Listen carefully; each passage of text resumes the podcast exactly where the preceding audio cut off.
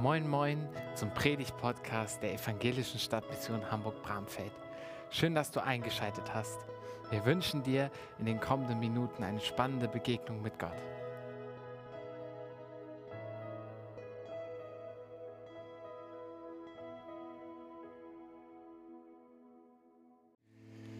Und darum bitten wir dich, Jesus, dass du zu uns sprichst. Wir sind hier und öffnen unsere Arme als Symbol dafür, dass wir unser Herz dir öffnen. Und dass du uns mit deiner frohen Botschaft, mit der ewigen Hoffnung heute Morgen erfüllst, dass es Licht wird in dieser Nacht. Danke, dass du reden wirst. Wir beten dich an. Amen. Manchmal staune ich, wie Gott das fügt. Und dass wir tatsächlich das und die Lichter in der Nacht entdecken dürfen, finde ich ein besonderes Geschenk. Lichter in der Nacht, das ist ja eine Predigtreihe, die ihren Ursprung in der Prisma-Gemeinde in Rapperswil in der, in der Schweiz hat. René Christen hat sie entworfen, hat sie zur Verfügung gestellt gegen eine äh, Lizenzgebühr. Und ähm, das ist so der Grundstock, mit dem ich arbeite. Aber heute möchte ich euch tatsächlich mit in die Schweiz nehmen. Und ähm, am Karfreitag hatten sie dieses Kapitel von heute.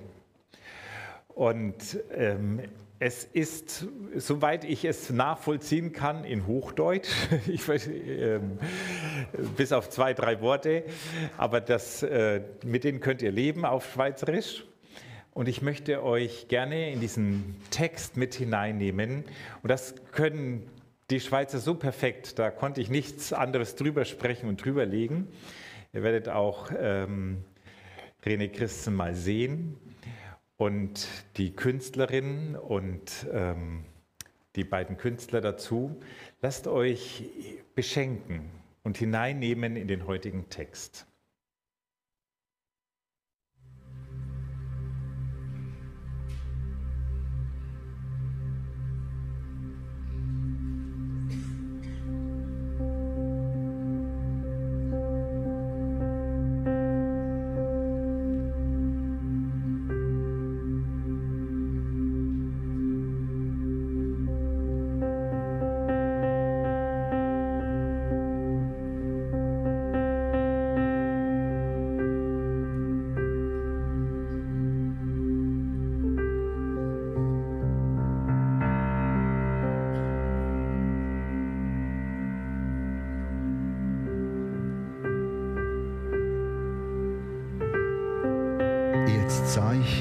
Schriftrolle. In der Hand, der rechten Hand dessen, der auf dem Thron saß, seine Schriftrolle in der Hand Gottes. Sie war innen und außen beschrieben, hatte sieben Siegeln, womit sie verschlossen war. Dann sah ich, wie ein mächtiger Engel mit lauter Stimme rief, wer, wer ist würdig, das Buch zu öffnen? Wer hat das Recht dazu? Wer ist dazu berechtigt, die, Ziegel, die Siegel aufzubrechen?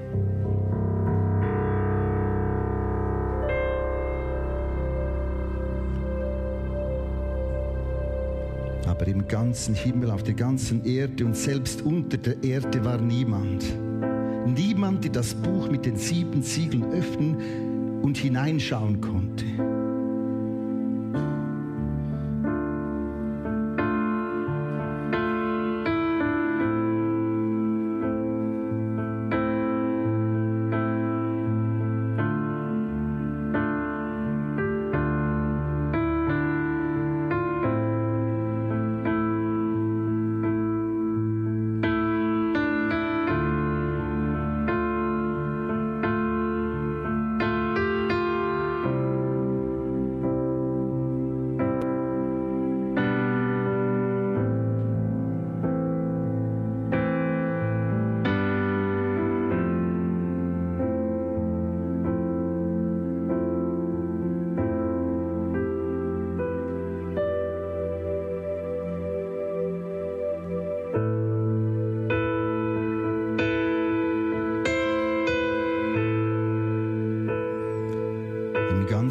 Himmel, auf der ganzen Erde, selbst unter der Erde war niemand, der das Buch mit den sieben Siegeln öffnen und hineinblicken konnte.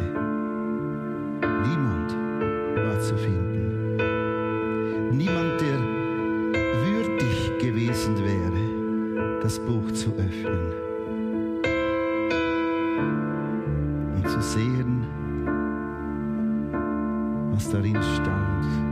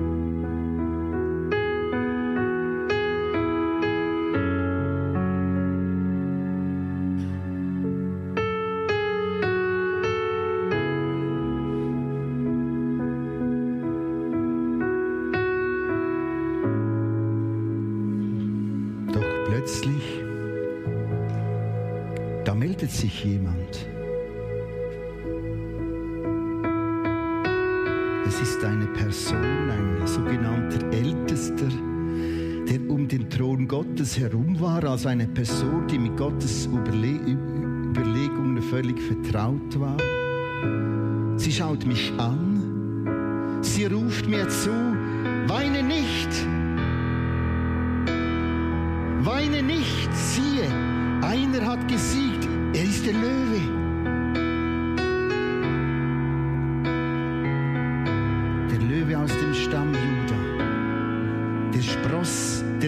Nachkomme, der aus dem Wurzelstock Davids herauswuchs. Er wird die sieben Siegel aufbrechen und das Buch öffnen.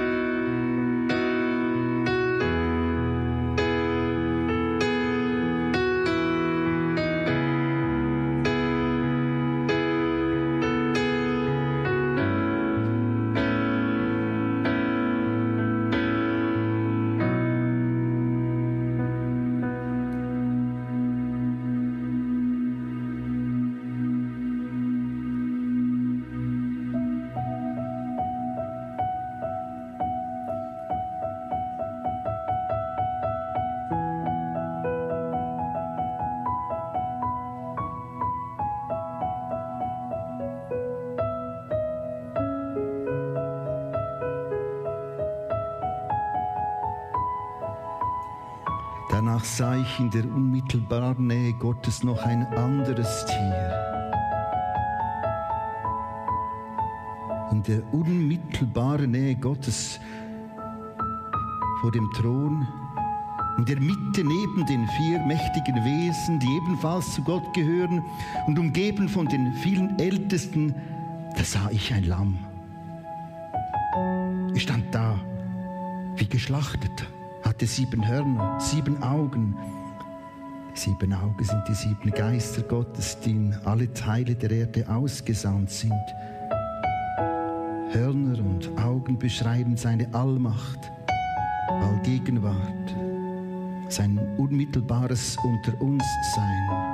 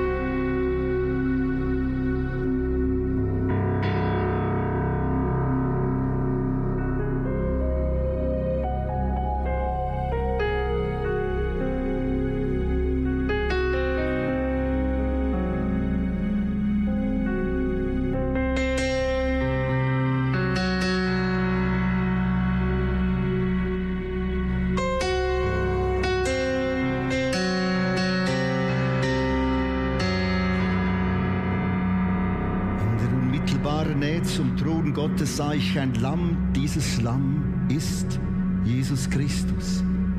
Das Lamm, das Lamm Gottes als Opferlamm, als das geopferte Lamm für unsere Sünden. Johannes 1, 29 sagt Johannes, siehe, das ist das Lamm Gottes,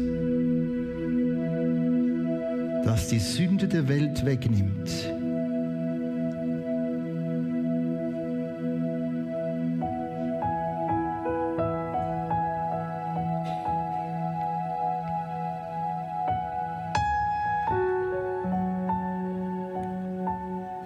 Dieses Lamm trat zu dem, der auf dem Thron saß,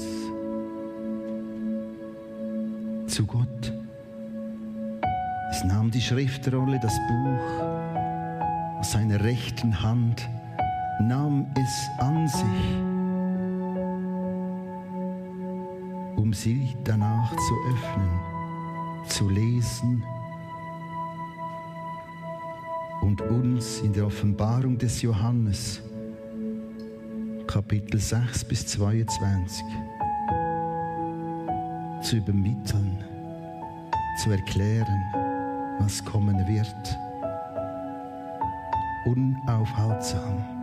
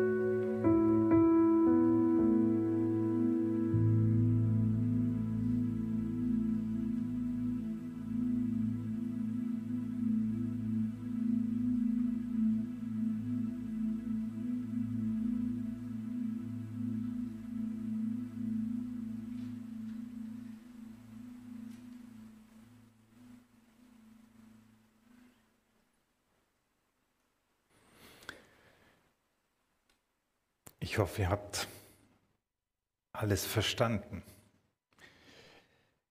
Ansonsten mein Tipp, auch in, der, in den Gottesdienst, bringt eure Bibel mit, schlagt Offenbarung 5 auf, schlagt euer Handy auf, startet eure Version-App und lest mit.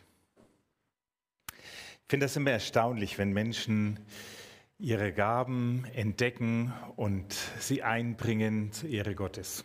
Die Frau, die Sandmalerei macht, sich, er sagte in einem Interview davor, sie erzählt so gerne Geschichten und sie machte Kinder und macht Kinderarbeit und hat dann überlegt, wie kann ich diese Geschichten den Kindern in besonderer Art und Weise erzählen.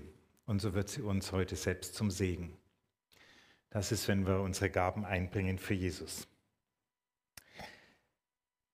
Ich dachte, es tut uns gut, in so schweren Zeiten auch der Seele was Gutes zu tun. Denn wir sind gerade wieder Zeugen in einer so finsteren, zerstörerischen Macht des Satans. Und es wird uns so eindrücklich vor Augen geführt, dass wir in der Welt leben wie in einem Gefängnis. In einem Gefängnis, der finster gebundenen Welt. Vielleicht haben wir die Hungersnöte auf dem afrikanischen Kontinent längst verdrängt oder ignoriert. Den Krieg auf Balkan, der ist ja schon längst Geschichte. Auch im Irak und in Syrien, was soll's? Vielleicht sind wir es gewohnt, manches mit Entsetzen auch hinzunehmen. Und doch macht uns die unsagbare Unverfrorenheit eines Depoten vor den Türen Europas gerade fassungslos und versetzt uns in Angst und Sorge. Ich habe mich gefragt, wie es wohl gerade Gott geht. Wie es diesem König aller Könige, der auf dem Thronsaal sitzt, wie es ihm gerade geht.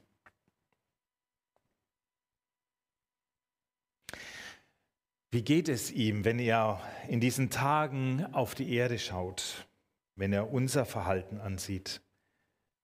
Wenn er sieht, wie die Menschheit, die er geschaffen hat und liebt, dabei ist, diese Beziehung zu ihm mehr und mehr zu zerstören. Gott hat das ja alles mal ganz anders geplant und gedacht. Er hat eine Welt geschaffen, eine Erde, wunderschön, vielfältig, bunt, artengerecht und vollkommen für uns. Für dich und für mich. Ich war jetzt drei Tage auf Weiterbildung, das heißt zwei Tage online und ein Tag vor Ort. Und als gestern der Himmel blau war und wir draußen sitzen konnten, da hat uns diese Sonne so in Beschlag genommen, dass tatsächlich ein paar Stunden lang Ukraine kein Thema war. Wie hat Gott alles so wunderbar gemacht?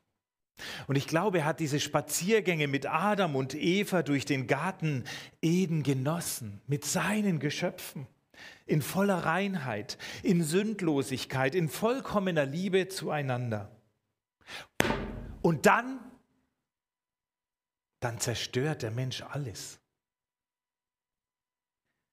Angestichelt durch den Satan, die Schlange, will er seinen Traum leben, sein wie Gott, seine Macht ausspielen, Macht haben und regieren. Und wir entdecken in diesen Tagen die zerstörerischen Kräfte des Satans wieder ganz neu.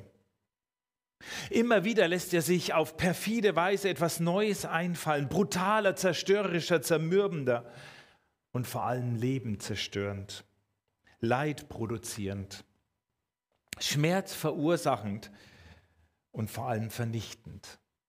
Und immer mit dem ein und demselben Ziel, wegziehen von Gott. Und ich rede nicht allein von den Kriechen, Kriegen und Seuchen, die uns gerade in diesen Tagen und Wochen und Monaten beschäftigen. Ich rede auch von den vielen Kleinkriegen in den Familien, den Missbräuchen, den lebenszerstörenden Krankheiten und den alltäglichen Gemeinheiten. Und dann stelle ich mir vor, dass Gott auf diese Erde schaut, all dieses Leid, all dieses Zerstörerische sieht auf einem Planeten, den er einmal so wunderbar und sehr gut geschaffen hat. Und dann sehe ich ihn weinen. Weinen über all diesen Schmerz, der ihm begegnet.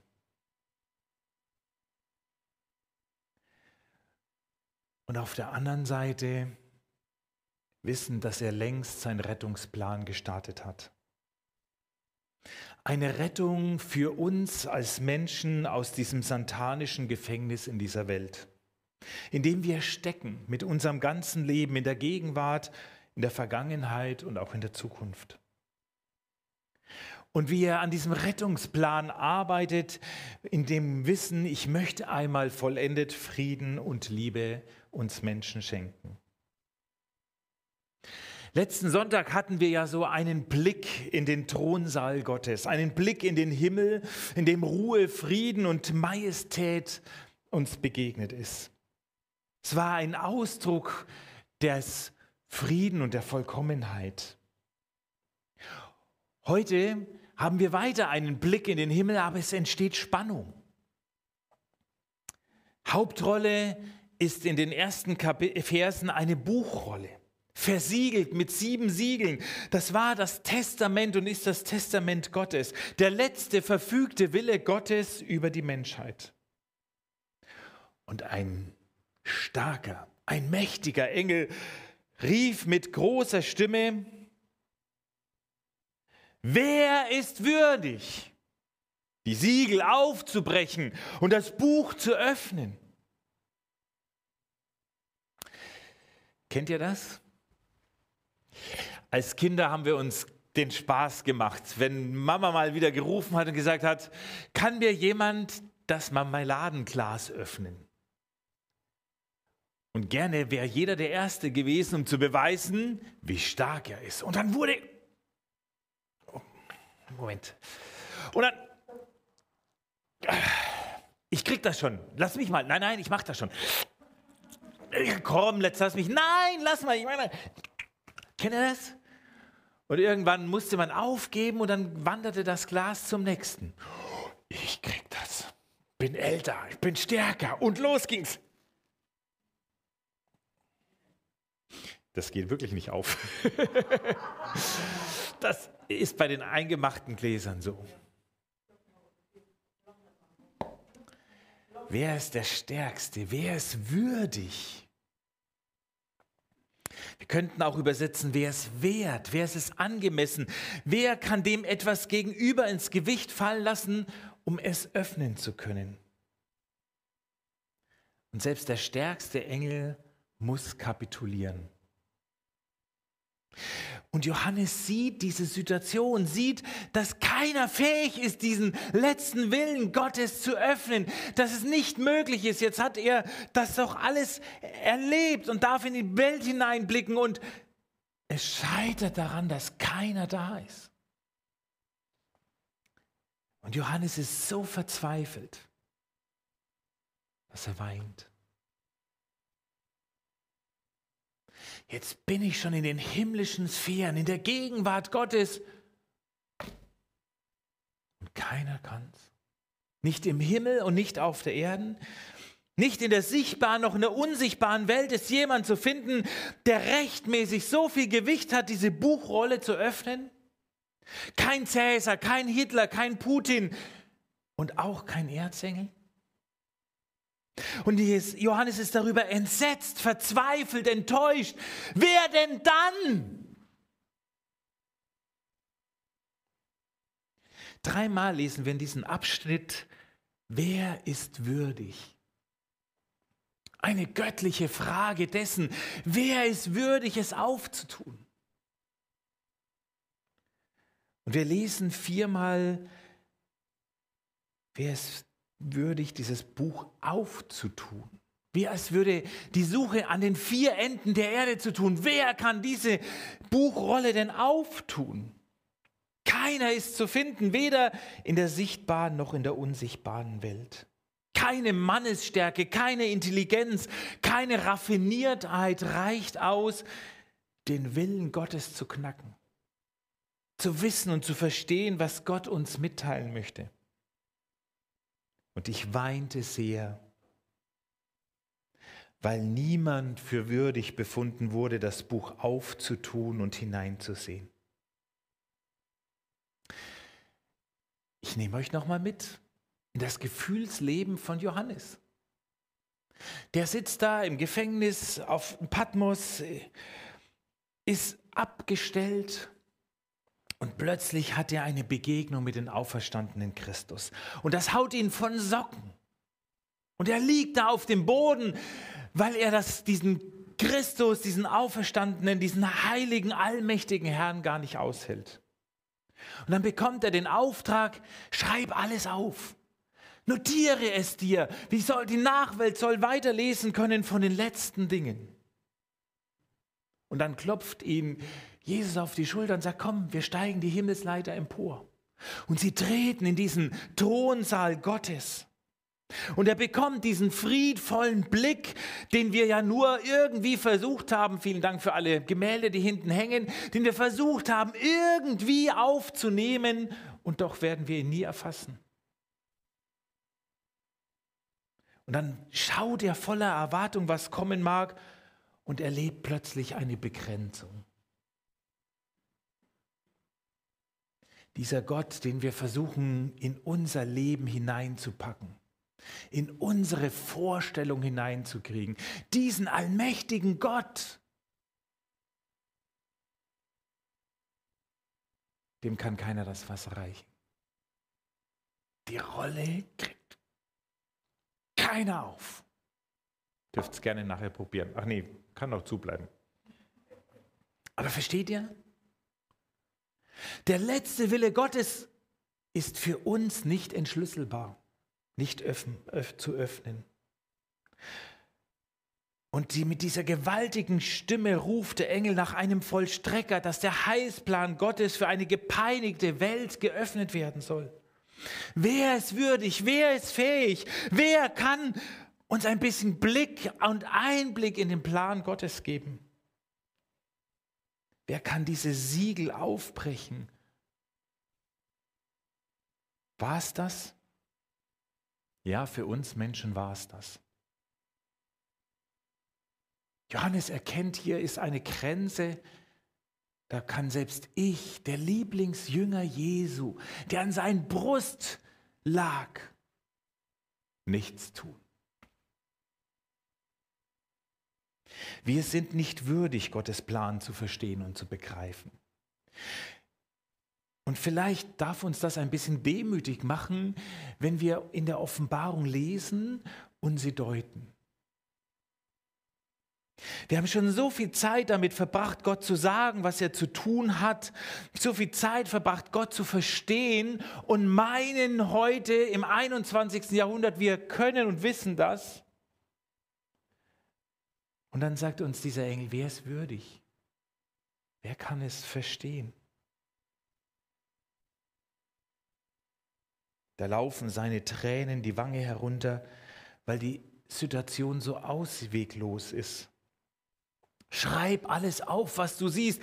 Ja, Gott, ich sehe es ja nicht. Es bleibt verschlossen. Was für eine Verzweiflung. Und was für eine Gnade ist es, wenn Gott uns sein Wort durch seinen Heiligen Geist aufschlüsselt.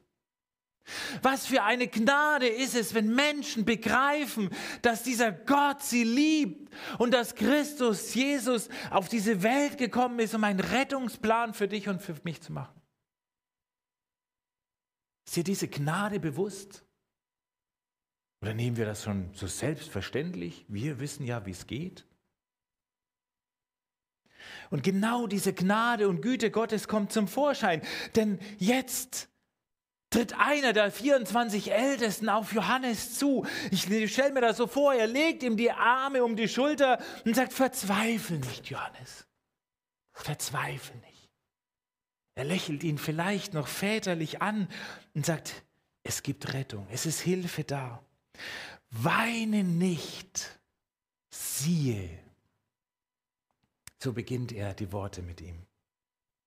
Also schauen wir mal genauer hin. Da liegt also Jakob in Ägypten in Sterben. Er ruft seine Söhne an sein Sterbebett, seine Kinder, aus denen die zwölf Stämme Israels hervorgehen.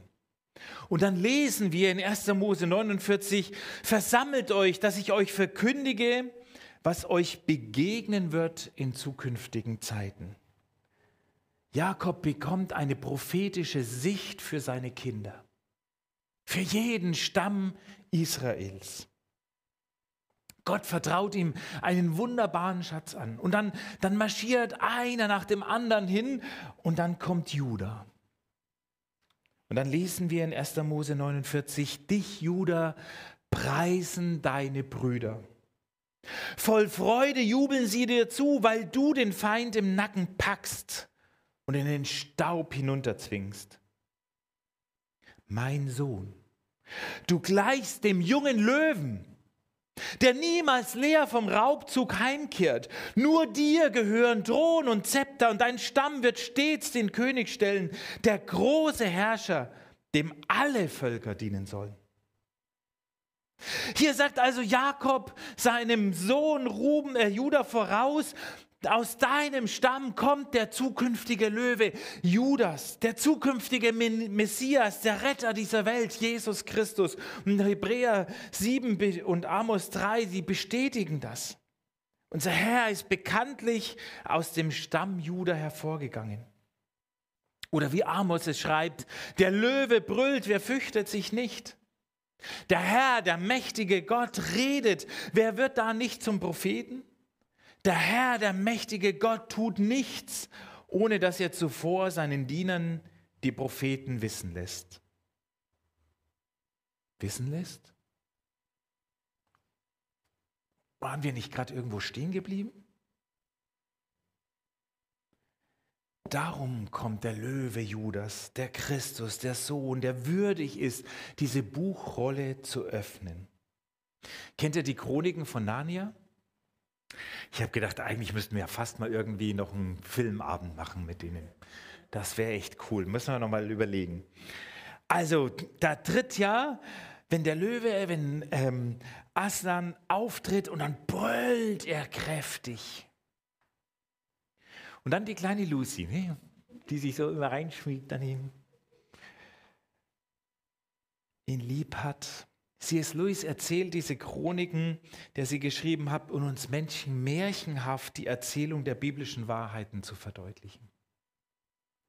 Aslan ist der König. Und wenn Aslan spricht, müssen alle schweigen. Wenn er brüllt, erschüttert die Welt. So wie es der Prophet Joel sieht, dass Himmel und Erde erbeben, Sonne und Mond und Sterne verblassen, wenn Gott aus Zion brüllt. Wenn sich Christus Jesus eben offenbart. Jesus Christus ist Gottes Sohn. Ihm ist alle Macht gegeben im Himmel und auf Erden. Und das müssen wir mit unserem Kopf verstehen und darum beten, dass es in unserem Herzen landet. Je dunkler die Nächte werden, je bedrohlicher die Zeit werden. Und dann folgt ja diese erschütternde Überraschung. Der Löwe Judas hat es überwunden, der Vorhang geht zur Seite und dann tritt auf, nein, nicht Aslan, auch nicht der König der Tiere, nicht der mächtige Löwe, ein Lamm. Und dann sieht es auch noch richtig blutig aus. Die Male der Hinrichtungen trägt es noch. Was ein Bild. Kein Bild der Stärke, sondern der Schwäche, des Versagens, des Leidens. Was für ein klägliches Bild der Schwachheit. Und das betritt jetzt gerade die himmlische Bühne. Wie soll bitteschön ein schon geschlachtetes Lamm einen Thron emporsteigen? Gezeichnet von Schwachheit, von Tod. Ist das nicht Selbstaufgabe Gottes? Ein trostloses Bild. Statt dem Löwen ein geopfertes Lamm. Und dann lesen wir wie Petrus schreibt, ihr wisst, um welchen Preis ihr freigekauft worden seid. Nicht mit Silber und Gold seid ihr freigekauft worden, sondern mit diesem kostbaren Blut eines reinen, eines fehlenlosen Opferlammes, dem Blut von Jesus Christus. Jesus Christus, das Lamm Gottes, sagt Petrus, geschlachtet, geopfert für deine und für meine Schuld. Übrigens wusstet ihr, dass Jesus in der neunten Stunde starb am Karfreitag?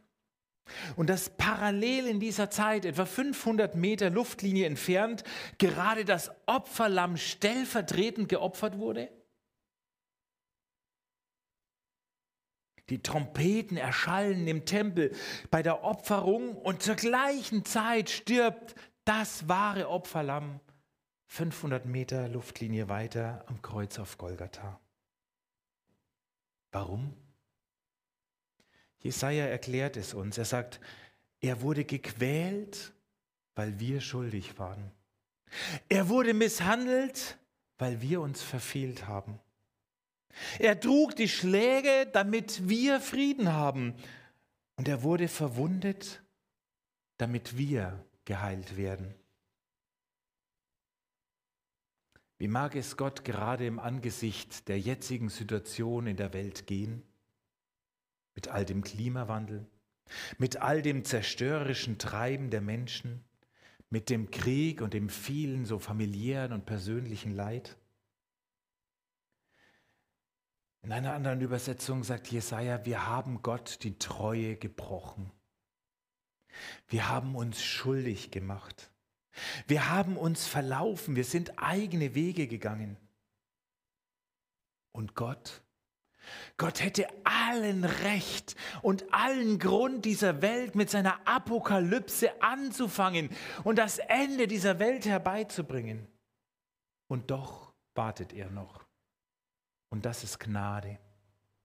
Es ist Zeit der Gnade, dass Gott noch kein Ende macht. Es ist Zeit der Gnade, dass die Menschen noch erfahren können, es gibt einen lebendigen Gott, der dich liebt.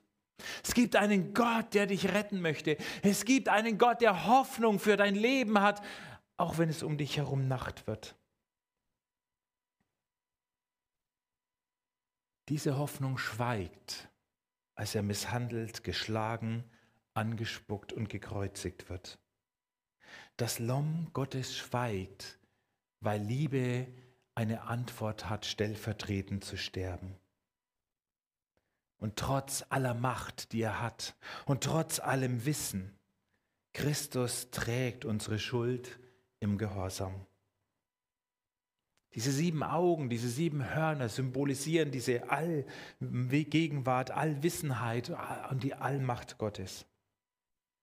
Weil der allmächtige Gott nicht Monster wird, sondern Lamm.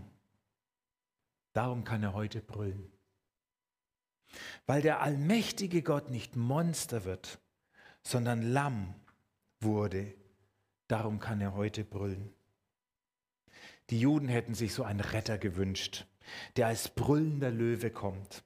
Er hätte vielleicht kurzzeitig das Römerproblem gelöst. Aber Gott geht es nicht um kurzzeitige Lösung, sondern um langfristigen Frieden, um eine ewige Lösung. Es geht ihm um deine und um meine Ewigkeit. Wir beten schnell um schnelle Lösung. Wir hoffen auf kurzes Leid. Und wir hätten so gerne, dass Gott, wenn es ein bisschen schief läuft, laut brüllt, damit alles in Ordnung kommt. Aber Gott wurde nicht Monster, sondern Lamm und brüllt als der majestätische Löwe. Und darum brüllt er dir heute Morgen zu, dir will ich vergeben. Du darfst mein Kind sein. Ich habe ein Zuhause für dich. Ich habe all deine Schuld getragen. Lass sie los und komm in meine Arme. Und dann weint Luisi am toten Aslan. Sie beweint den mächtigen, kräftigen König, der ihre Hoffnung auf Sieg war. Und da liegt er auf dem zerbrochenen Stein, der Tote, der kräftige Löwe, in den sie doch all ihre Hoffnung gesetzt hatten der ihnen so viel Sicherheit in dieser schwierigen Zeit gegeben hat. Und er scheint alles aus zu sein. Und der Kampf tobt und er wird immer dunkler und immer kräftiger. Und die Niederlage scheint fast da zu sein. Und dann plötzlich brüllt Aslan, der Löwe, der, der als Lamm starb und als König auferstanden ist. Denn ihm ist gegeben alle Macht im Himmel und auf Erden. Löwe und Lamm, so paradox das klingt, gerade in solchen Zeiten, wo uns jede Stunde, jede Minute vor Augen geführt wird, in welcher dunklen Welt, wir leben, brüllt uns dieser Löwe zu, mir ist gegeben alle Macht im Himmel und auf Erden. Es ist gut, dass wir uns gerade noch nicht so mit der Apokalypse beschäftigen müssen, dass die Rolle noch nicht geöffnet ist. Wir werden ja dann ab Kapitel 6 lesen, wie ein Siegel nach dem anderen geöffnet wird. Es wird verglichen mit den Wellen aus, der Matthäus, aus dem Matthäus 24 Kapitel. Vielleicht ist es gerade gut in den heutigen Tagen, dass wir uns nochmal mit dem Löwe und dem Lamm beschäftigen können, dem allen Sieg gegeben ist und der uns siegessicher zubrüllt, vertraue mir, denn ich war und ich bin und ich werde der immer sein, der ich war. Und ich werde einmal kommen in großer Herrlichkeit. Weine nicht, Johannes. Verzweifle nicht, wenn du die Dunkelheit siehst, denn ich, sagt Jesus, bin das Licht in deiner dunklen Nacht. Und das ist gut zu wissen, dass Gott in unserer Dunkelheit gegenwärtig ist. Und das wollen wir im nächsten Lied singen, bekennen und vielleicht sogar beten singen. Gott, du bist gegenwärtig. Wir wollen dich anbeten, dem Löwen und das Lamm. Amen. Wir hoffen, dir hat diese Predigt weitergeholfen. Wenn du noch eine Frage hast oder mit uns in Kontakt treten möchtest, schreib uns doch eine Mail an info@ev-stadtmission.de oder besuche einfach unsere Homepage auch ev-stadtmission.de.